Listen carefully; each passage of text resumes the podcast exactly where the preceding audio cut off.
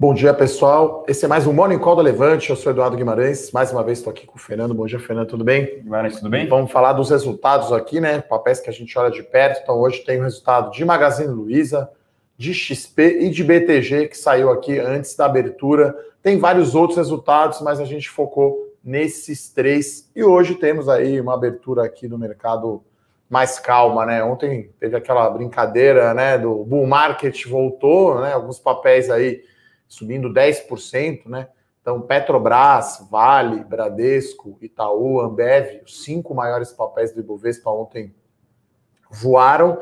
No fim do dia acabou ficando um pouco mais xoxo aí, subiu 2,5, né, o Ibovespa, mas com a questão aí da possível vacina da Pfizer e efetivamente colocando no preço a eleição do Biden, então a gente teve aí esse esse rally ontem. Como eu falei ontem, né, no Morning Call, Falei, pessoal, não vamos ficar tão pessimista quando cai, quando teve aquela queda dos 4% com a uhum. segunda onda da Covid, e não vamos ficar também eufóricos com essa alta de ontem, que, enfim, a gente está aqui na bolsa para longo prazo, né? Eu vi aqui, tem uma pergunta logo, a primeira aqui do YouTube, se é para segurar a ação da Renner até janeiro. Olha, a gente olha um horizonte de tempo muito mais alto, né? Então a gente não vai operar aqui a sazonalidade do fim do ano a gente põe uma ação Sim. na carteira para ficar mais tempo para poder ganhar do índice Bovespa. Né? Então aqui a gente tem uma visão muito fundamentalista e de prazo muito longo. A gente olha, claro, o resultado para ver o que, que mudou em relação à nossa expectativa, ver qual que é a tendência,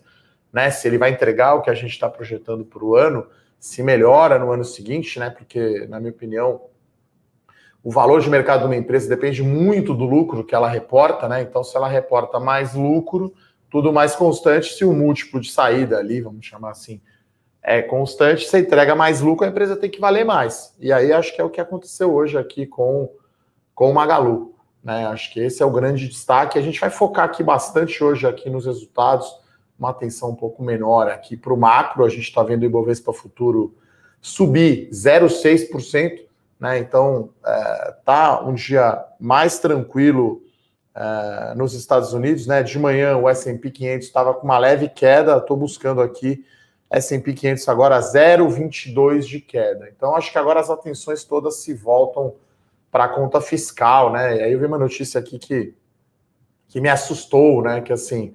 Rodrigo Maia é o grande político, na minha opinião, desse ano, né? Quer dizer, não que ele seja brilhante, os outros que não estão fazendo nada. Então ele é o cara que é do jogo, que é do ramo, que seria aí quase um Michel Temer, vamos chamar assim, guardadas as devidas proporções. Então ele saindo da presidência da Câmara, não passando nada de reforma administrativa, tributária, corte de gastos, a gente poderia ter juros aí explodindo, né? Porque ontem também o juro futuro caiu bastante, né, Fernando? Sim, a gente teve um dia bastante volátil, especialmente na moeda, né, Guimarães, né? Quando a gente fazia o morning call aqui, o dólar, se eu não me engano, chegou a ser cotado abaixo dos 5,25 e acabou surpreendentemente fechando ali numa leve valorização ainda, né? Então, bastante volatilidade ali no câmbio. E ainda falando um pouco mais sobre o pregão de ontem, chamou atenção a alta das ações que tem como catalisador a vacina, né, Guimarães? Então, a gente viu a aérea subindo quase 20% e também aí a volta um pouco é, do varejo físico, né? Então, o Renner, que é, historicamente é uma ação até com caráter um pouco mais defensivo, subindo 14%,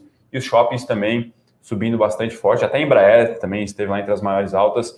E na outra ponta ali, as quedas, né, as poucas quedas que a gente teve no Ibovespa ontem foram curiosamente de varejo eletrônico, né? Então, B2W caiu, Magazine Luiza, Via Varejo, e vamos ver, né? Possivelmente com esse resultado muito forte de Magalu, a gente vai falar já já, a gente possa ter aí é, uma alta hoje, né? Então, o desempenho ontem pode até ter dado alguma algum espaço aí para valorização de Magalu, né, Guimarães? É, parece que ontem as ações de crescimento caíram e as de valor buscaram, né? Então, Magalu, como o Fernando falou, caiu 3,2%, a loja Renner subiu 14%.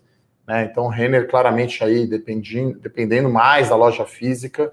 Então, espaço hoje aí para Magalu andar bem, né? Quer dizer, Sim. vamos uhum. comentar um pouquinho aí o resultado, vamos, então, vamos. que acho que foi o mais forte aí desses resultados que vamos comentar hoje, né? Veio, foi o que veio mais acima do expectativa. Né? Exatamente, né? né? Lembrando que faz uma ação cair ou subir, né, Guimarães? A expectativa que o mercado tinha com aquele resultado, né? Então a gente acompanhou aqui o consenso, né? Claro que a gente sempre faz na nossa conta, a gente até estava um pouquinho mais otimista, Mas em linhas gerais, o mercado esperava uma receita, Guimarães, para a gente ter uma, uma, uma linha aqui de 7,5 bi, veio 8,3, ou seja, 10% acima do consenso. Lembrando que Magalu, uma empresa bastante cobrida, né? Então, coberta, né? Coberta. Então, é, muita projeção, é, o mercado não, não, é, enfim, os analistas têm, olham bastante para Magalu, assim como olham para Petrobras, Vale, os grandes bancos, enfim. Então, realmente bater o consenso não é fácil. E Magalu recorrentemente faz isso, né? Então, a gente vê outras empresas, acho que VEG também é um exemplo que costuma superar as expectativas de mercado, mas Magalu, em suma, foi um resultado muito bom, eu reitero aqui, receita quase 10% acima de consenso, as margens, né, talvez tenha sido ali um ponto que chama um pouco a atenção, não vieram tão surpreendentes, mas realmente, né, é, para ações de crescimento, como Magalu é, é olha-se muito para crescimento do, da linha de topo, né, Guimarães? É, o principal, acho que é o destaque, é o GMV, né, que é o, to, o valor total da, da, mercadoria vendida, né, da sigla em inglês. Então, o crescimento, né, os nove meses já superou o ano inteiro de 2019, né, com Black Friday e, final do ano. Então, você está falando aí, a gente olhou que o 3P, que é o marketplace, não foi tão bem, cresceu 150%, né, meu Deus. Então, same store sales da Magalu, que é vem das mesmas lojas, né, abertas no mesmo período, crescendo 7%. Então, mesmo no trimestre, com parte do trimestre as lojas fechadas, cresceu em relação ao ano passado. Então, isso mostra a força aí, né, do, do resultado da companhia. E aí, acho que nesse TRI deu uma mudada um pouco na dinâmica, porque a Magalu é muito forte no omnicanal. Então, ela vai usar a loja como hub, né, como chamado Dark Store. Então, é, você pode comprar pelo aplicativo, retirar na loja. Então, é, porque até deu uma né, caiu um pouco a margem bruta. Como cresceu muito Exato. o 3P, o marketplace, o varejo eletrônico, a margem bruta caiu, a margem EBITDA também, porque a Magalu começou, até comprei, começou a vender cerveja, bebidas, outros artigos que ela não vendia, e aí tem que baixar o preço para ser competitivo, né, para ganhar volume. Então, acho que com a volta das lojas, né, a gente não vai ver assim vai ter uma normalização né, do eletrônico. Uhum. Não vai crescer tanto, não vai aumentar tanto mais a participação, porque chegou a dois terços né, do Exatamente, total. 66%.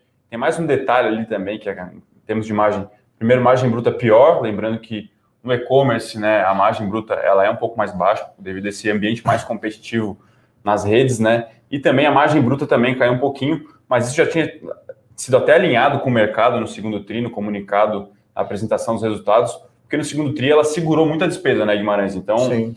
a Magalu, é, alguns indicadores provavelmente próprios, né, de olhar alguma piora no seu nível de serviço, né, isso no atendimento aos clientes, atendimento lá dos seus parceiros Magalu, né, e agora a Magalu, que acabou segurando um pouco essas despesas, voltou a investir, isso passa pelo resultado, então a margem EBITDA acabou ficando um pouco mais estressada, mas a, a gente acredita que é, a leitura do mercado deve ser mais positiva aí por conta desse mas gerou muito caixa, né? Então, assim, a margem foi um pouco menor, mas deu lucro, Sim. deu margem EBITDA, gerou muito caixa, então a companhia tem um caixa líquido grande, então é muito crescimento com lucro. Né? Então, acho que claramente aí vai ser o melhor, provavelmente, resultado uh, de varejo, né? E, e, é o resultado mais forte, né? Vamos ver aqui se já, se já abriu, né? As ações já estão negociadas, estão em leilão aqui, estão indicando queda de 0,20. Quer dizer, deveria esperar uma alta, na minha opinião. Uhum. Ibovespa aqui à vista 0,22 de alta, né? Meio de lado. É, ontem acho que teve. Andou o que estava atrasado, né? O que estava muito para trás do índice. Porque agora, né, a gente tem em cinco pregões de novembro, a gente teve 10,2% de alta, né? Então, o desempenho do Ibovespa, que estava muito ruim até outubro, já deu uma melhorada. Sim. Né? Então, estou pegando aqui o dado, né? Até ontem, dia 9 de novembro, quanto que o Ibovespa acumula, né? Então vamos lá, pegando aqui, dia 9 de novembro de 2020. Então já deu uma melhorada, e aí você tem algumas ações de alguns setores que ficaram para trás. Então o Ibovespa agora só cai 10% no acumulado do ano, né? Chegou a cair aqui quase 18%. 17, né, até o dia 30 de outubro, estava caindo 18,76%. Né? Então, é, Magalu ainda mais pela queda de ontem, a gente acredita, está abrindo agora, ainda está em leilão, uhum. a gente acredita que vai ter alta. Uh, outro resultado, o resultado da XP, né? Então, uhum. o resultado da XP veio muito forte. É, ela já havia divulgado o seu resultado operacional, então a gente já sabia número de cliente ativo e número de ativos sobre custódia. Né, o ativo sobre custódia que traz a remuneração para a XP, né, que é o chamada comissão ou take rate, esse número veio um pouco menor. Né? Se a gente olha em 12 meses, está estável em relação ao ano passado, uhum. mas quando você olha terceiro tri para o segundo tri, o take rate caiu de 1,4 para 1,2.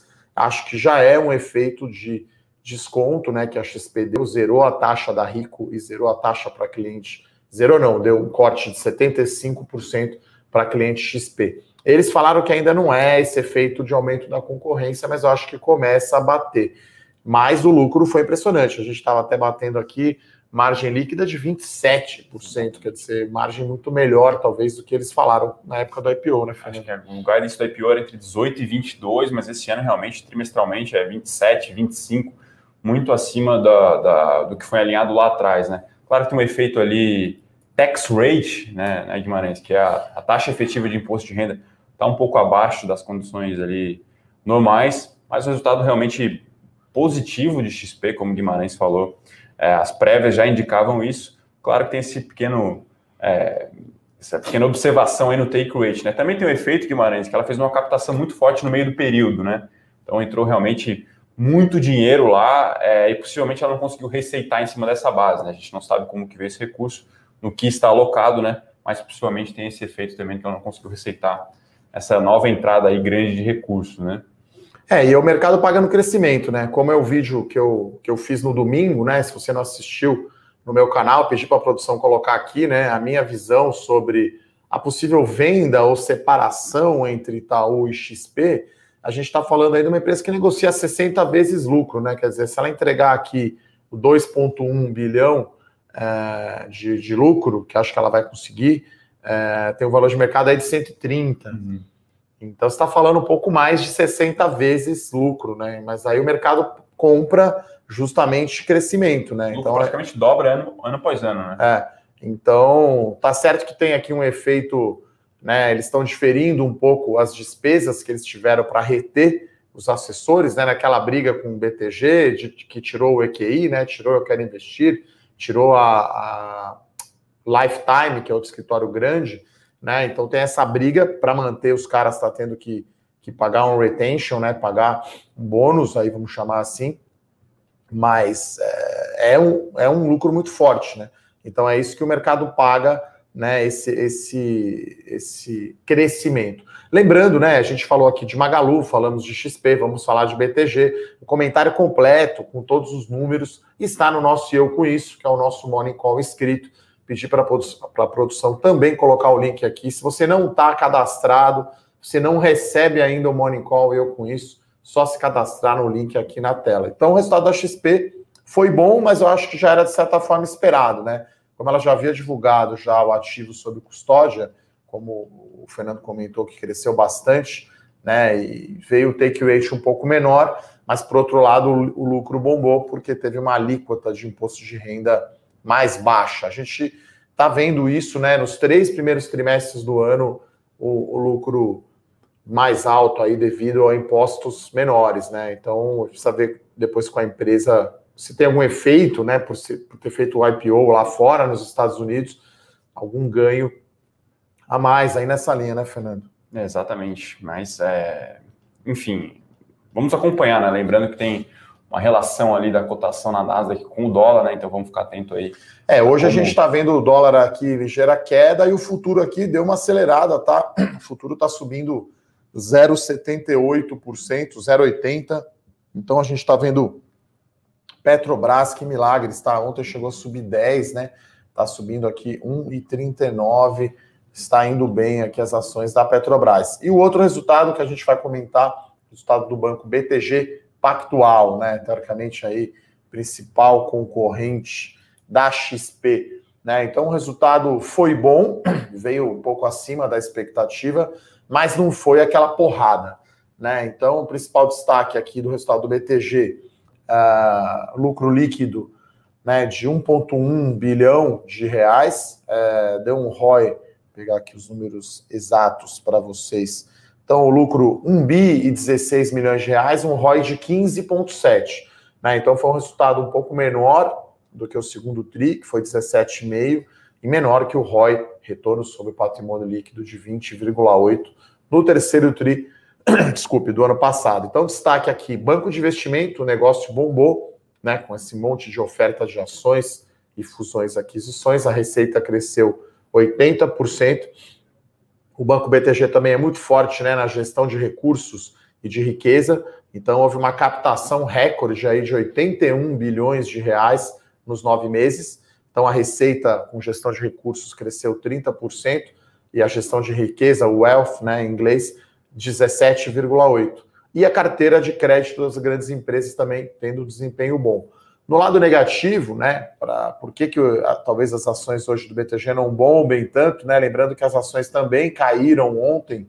É, o resultado da divisão, né, o negócio de sales and trading, que é onde passa as comissões, né, com, com ações, né? Então houve uma queda, né, nessa linha e aí esse é o grande destaque negativo, né? Então, é, e teve crescimento forte também de despesa operacional, né? Aumentou 11% aí a quantidade de colaboradores lá no BTG, e então esse o destaque negativo aparentemente está prevalecendo, e aí, surpreendentemente, temos as ações do Magalu 1,3 de queda e a do BTG caindo aqui 2,6, né? Você vê que o mercado parece então que está fazendo uma rotação aí de setores, então, né, Fernando? Na sua avaliação, então, dos três resultados, tem Magalu, né, talvez ali no mais surpreendente, XP no meio de campo, BTG ali ah. é, levemente negativo, vai, essa é a sua impressão, então. Sim. Essa é a nossa, acho que essa foi a nossa leitura ali do, do, do eu com isso, né? E, enfim, é importante ressaltar também, né, que apesar da queda de ontem, as ações do varejo no setor como um todo estavam em modo rally em novembro, né? Então, tem que sempre olhar um pouquinho para trás e fazer esse ajuste, mas independente disso, a gente acredita que o resultado foi realmente muito bom, né? É, e o mercado olha muito para frente, né? Então, é, realmente está surpreendendo aqui Magalu e BTG em queda. Não sei como é que estão as ações da XP, acho que a Nasdaq ainda não abriu, né? Mas é, e aí você vê hoje os bancões, né? Colocando frente aí nos bancos digitais, né? Então, Bradesco subindo 2% aqui, Itaú subindo 1,20% e Banco do Brasil subindo 1%, ao passo que BTG está em queda, né? Quer dizer, você vê que está realmente. O resultado não foi empolgante, né? Acho que veio ligeiramente acima, mas como as ações caíram forte ontem, né? Num dia de alta de Bovespa, a gente achava, né, eu acho ainda que hoje poderíamos ter aí uh, desempenho positivo nas ações do BTG, tá? Eles vão fazer agora aqui a teleconferência de resultados às 11 horas da manhã. Então vamos sair aqui do Morning Call. Nossos analistas, eu, a gente sempre, eu, Fernando, Rodrigo, Bruno, enfim, a gente sempre acompanha para você, né, essa teleconferência de resultados, né, onde os executivos, a diretoria da empresa apresenta o resultado e responde pergunta e resposta, né, porque ali na pergunta e resposta a gente pode ter novidade, né, na XP, porque a XP fez o call ontem, na verdade, né, e como não foi novidade, né, essa questão do imposto não foi muito abordado no call, porque já não é novidade. Acho que esse ano, pós-IPO, né, os resultados aí depois do IPO, a empresa tem apresentado esse, essa alíquota de imposto mais, mais baixa, né? Por isso que deu mais lucro.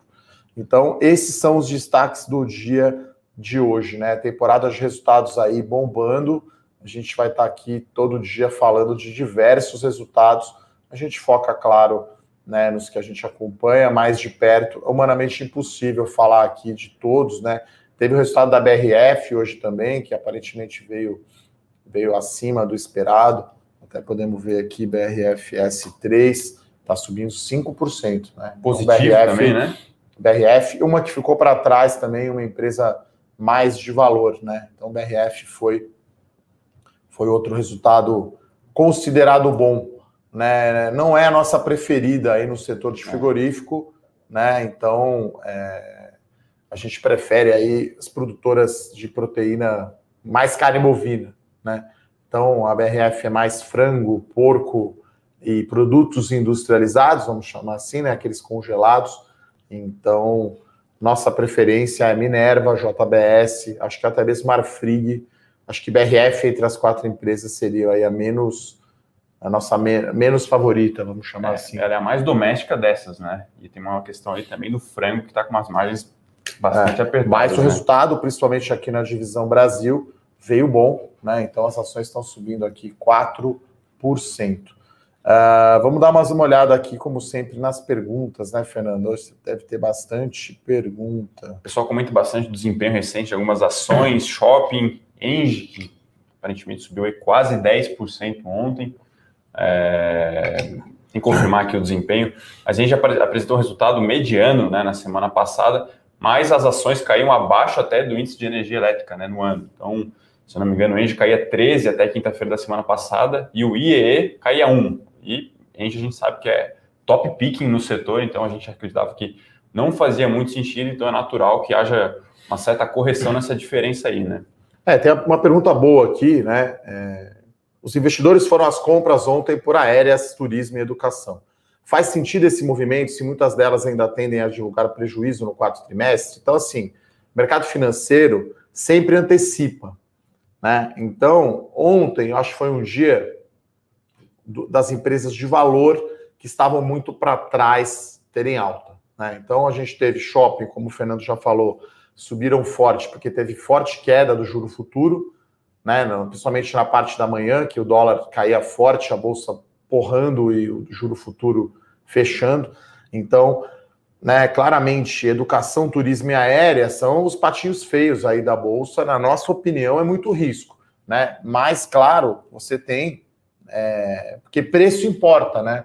E aí você tem gestores aqui de, de fundos que fazem rotação de setores, né? Então, de repente, o cara vende ali as ações da Magalu que, que tinham caído demais, que tinham subido demais, para comprar uma outra que ficou atrasada, né? Até é, vou gravar um podcast essa semana, né, com um fundo multimercado para a gente explicar o que é o tal underweight, overweight, né? Não é acima do peso ou abaixo do peso de, de forma física, né? Então, cada setor tem um peso no Ibovespa. Então, bancos, por exemplo, é mais ou menos 25%. Então, da sua carteira, se você tem menos de 25% de bancos, você está underweight. Você está apostando que bancos não vai ter um desempenho melhor que o índice. Porque nesse jogo, principalmente aí de fundos, né, o benchmark é o Ibovespa as nossas carteiras aqui também, né? Então, até vamos pegar aqui. É... Bom, deixa eu pegar primeiro as empresas, né? Vamos pegar aqui a Azul, CVC e Cogna, quanto que está no ano, né? Mesmo com a recuperação, ainda está tomando, né? Uma sonora goleada no ano, né? Então, é natural, tá? Então, o mercado antecipa, o resultado já é já é passado, ó, CVC 65% de queda. Cogna, 57%. Azul, 47%. Então está muito para trás do índice, que está caindo 10%. Mesmo, vamos pegar aqui, Bradesco, né, Fernando? Mesmo Bradesco deve estar tá caindo ainda uns 25% no ano, provavelmente. Então, é, os, os gestores né, procuram esses papéis que estão atrasados. Bradesco cai 29,5%, mesmo com a alta forte de ontem. Então é natural esse tipo de, de movimento. A gente né, achava até algumas ações aí de, de crescimento com a alta exagerada no preço das ações e empresas de valor ficando para trás, né? Até foi o que eu falei lá no meu vídeo Itaú versus XP, né? Você tem o Itaú negociando seis vezes lucro sem a XP a XP 60 vezes, né? Então, uma, uma, uma, diferença muito grande. Eu, a gente ainda continua achando muito risco aérea, turismo, e educação. Ficamos fora desse setor. Bancos, a gente reitera, né? A gente tem recomendação aberta para Banco do Brasil e para Itaúsa. Bom, a pergunta aqui do Calimani, eu já respondi sobre a Renner, a gente tem um horizonte de tempo mais longo, tá? Ele pergunta se vale segurar o papel até janeiro do ano que vem. Então a gente olha sempre mais curto prazo, tá? No caso, a Renner não está em nenhuma das minhas carteiras, né? Das nossas carteiras aqui de ações mas a gente tem um horizonte de tempo mais longo. Não vamos falar para colocar uma ação na carteira só para aproveitar a sazonalidade uhum. no final do ano e fazer um call aí de dois, três meses, né? Uh... O pessoal pergunta aqui bastante, né? O pessoal está, é, enfim, trocando mensagem ali sobre o debate empresa de valor e empresa de crescimento, né? Essa dicotomia. A gente primeiro esclarece que nem sempre é um tão preto no branco, né, Guimarães? Sempre tem ali alguns tons no meio, mas no limite, né, as ações de crescimento são aquelas que conseguem, devido ao seu modelo de negócio, enfim, crescer muito forte, né? É, Porém, e precisa investir. Então, exatamente. a gente pegar aqui, sei lá, uma transmissão de energia elétrica, né? Ela, ela gera muito caixa e gera muito dividendo. Então, Taesa, Isacetep, Alopar, por exemplo, tá certo que essas empresas têm novos projetos de transmissão, Sim. mas ela gera muito caixa, então ela distribui a maior parte em retorno para o acionista. Tem outras empresas, como a B2W, por exemplo, Magalu, Via Varejo, que está reinvestindo tudo no próprio negócio. XP, né? Está crescendo muito. Então você não vê essas empresas pagando dividendos. Né? E existem empresas que mesclam um pouco, né? Talvez localiza, acho que possa ser uma empresa que mescle crescimento com valor. Sim. Acho que o uhum. setor de aluguel de veículos se encaixaria Sim, VEG talvez. Construção civil, talvez agora está começando a entrar nessa fase, porque gera muito, muito caixa, está crescendo forte. Outro resultado que saiu hoje aqui, que foi bom, né? Foi o da direcional, né? Então, direcional aí gerou caixa, deu lucro, então as ações estão subindo aqui 2%. É uma empresa que tem um endividamento muito baixo, então, mesmo com, com, com, com o dividendo que ela anunciou não faz muito tempo, em outubro, tem espaço para pagar mais dividendos. Então, a gente sempre procura, perdão, combinar empresas de crescimento e valor. Né? A gente não. Isso na carteira, né? Você vai ter. A gente tem na carteira Small Caps, por exemplo, Sinqia, que é uma recomendação aberta, que é muito crescimento, principalmente via aquisições. Uhum. Já Santos Brasil é muito valor. Tá certo que a Santos Brasil agora vai crescer, vai entrar em leilões de novos terminais portuários, então mudou um pouco essa matriz, né? Então, aquelas matrizes, né, Fernando, de eixo X e Y, então você põe aqui, cresce muito, cresce pouco, paga uhum. pouco dividendo, paga muito. Então você tem quatro tipos de empresa, e aí, claro, o ideal seria uma empresa que paga muito dividendo e cresce, mas isso na prática não existe, né? É, então você vai ter a maioria das empresas cresce muito, quase não paga provento, empresas de Sim. tecnologia americana, empresas que crescem pouco, pagam dividendo alto. E aí está falando de setor elétrico, seguradoras, telecom, bancos, bancos. Né? Tem, tem uma outra pergunta boa aqui.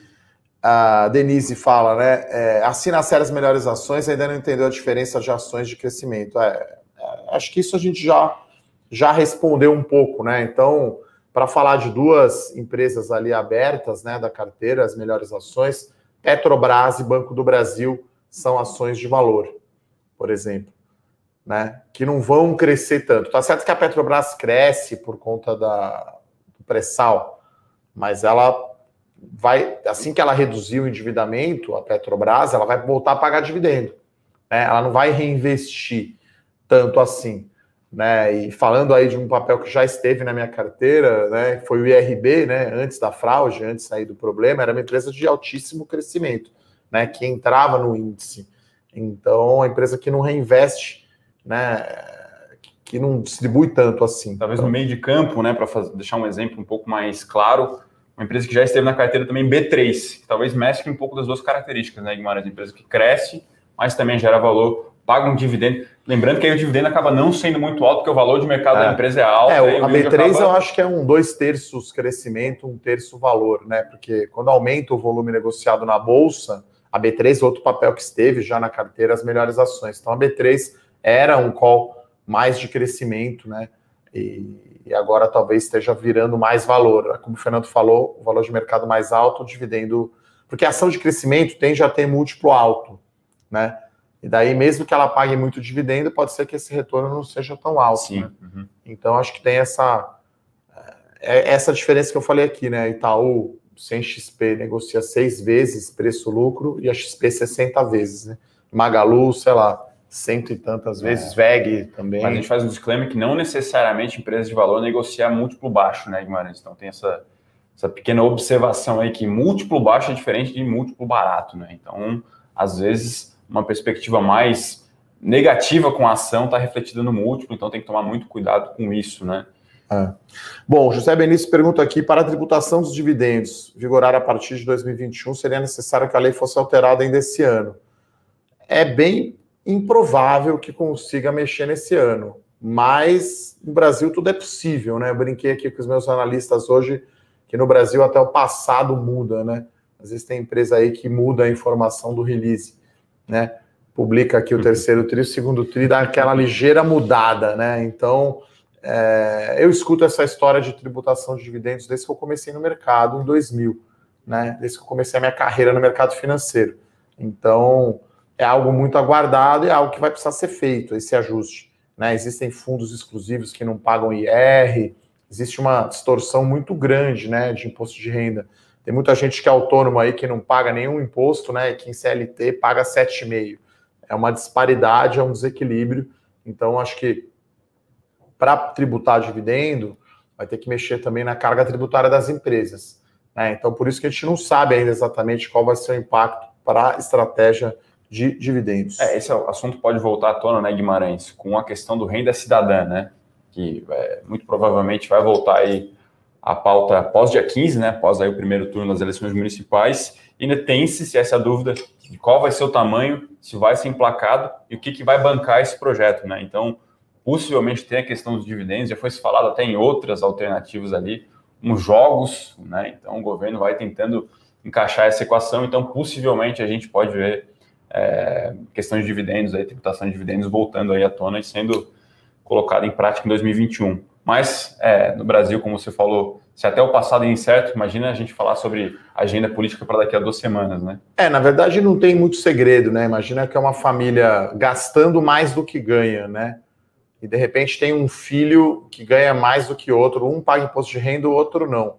É mais ou menos isso que acontece no Brasil. Então você aí, mulher ou homem, chefe de família aí, tem que ajustar essa conta, não é sustentável você gastar mais do que ganha, você tentar otimizar, né, tentar usar melhor os recursos que você tem. É isso que não tem no Brasil, né? E aí é uma desigualdade grande, né? No, no meio de pandemia, você tem de repente alguns servidores públicos com reajuste de salário, a gente convivendo com altíssimo desemprego e, e classe média perdendo renda. Então é só uma questão de, de equalizar, cada um contribuir um pouco, né, para essa conta fechar.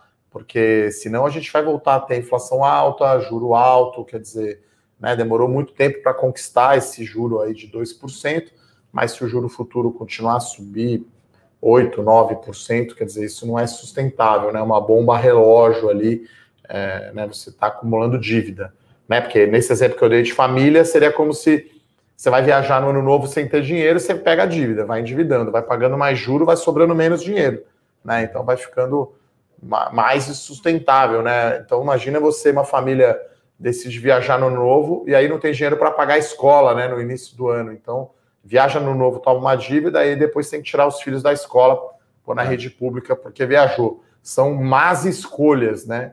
Então a gente convive com isso aqui no Brasil há muito tempo. É, o Cássio aqui pergunta sobre Santos Brasil. É, a gente colocou esse, essa nossa expectativa né, no relatório da semana passada, certo, Fernando? Uhum. Qual que é o número do relatório é, de Santos Brasil?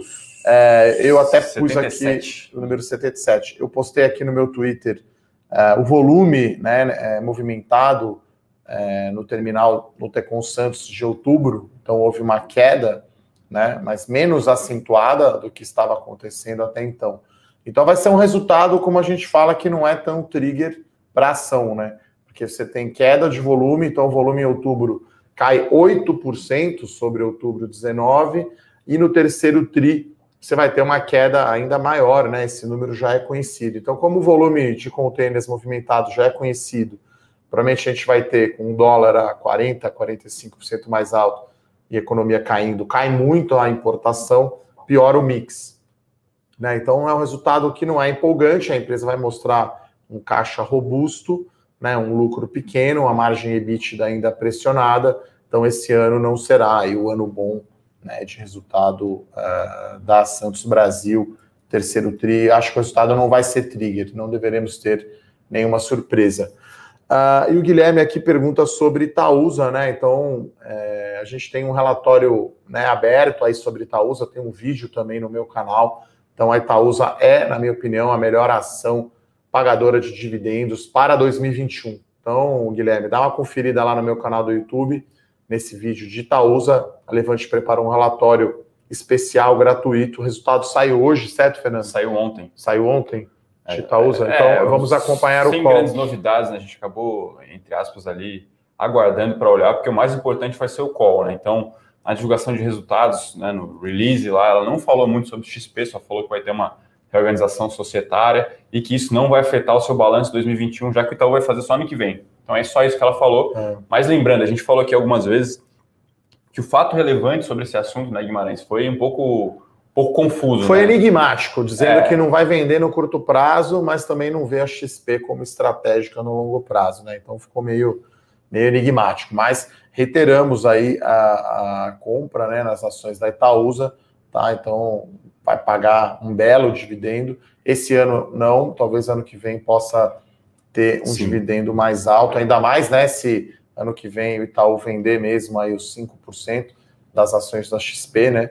As ações da Itaúsa ontem subiram 6%, voltaram aos 10 reais, né? Então, que oportunidade que foi comprar Itaúsa 8, né? A ação acho que chegou a 8 reais esse ano, é. ou até um pouco abaixo disso, né? A gente fazendo contas ali mais conservadoras possível, falando em yield de 4 a 4,5% é. para o ano que vem, né? O retorno de dividendos, né? Então, então, tem a possibilidade da venda da participação do Itaú, isso aumenta o lucro do Itaú, não estamos, não estamos nem falando ainda da, da, das ações da New Company, né? É, tem essa possibilidade, talvez uma reversão né, das provisões no final lá de 2021, então realmente a esse preço, o yield de Itaúsa pode é. ser bastante relevante. É, já subiu bem, né? Ó, as ações estavam R$ 9,18 aqui no dia 28 de outubro, que foi aquele dia terrível da segunda onda, o papel caiu 4,7, agora já está a R$ 10,43, né? Já deu, já subiu aí bastante, mas ainda acreditamos bastante. Então é isso, pessoal. Gostaria de agradecer aqui a participação de todos, a nossa alta audiência aqui uh, no Morning Call.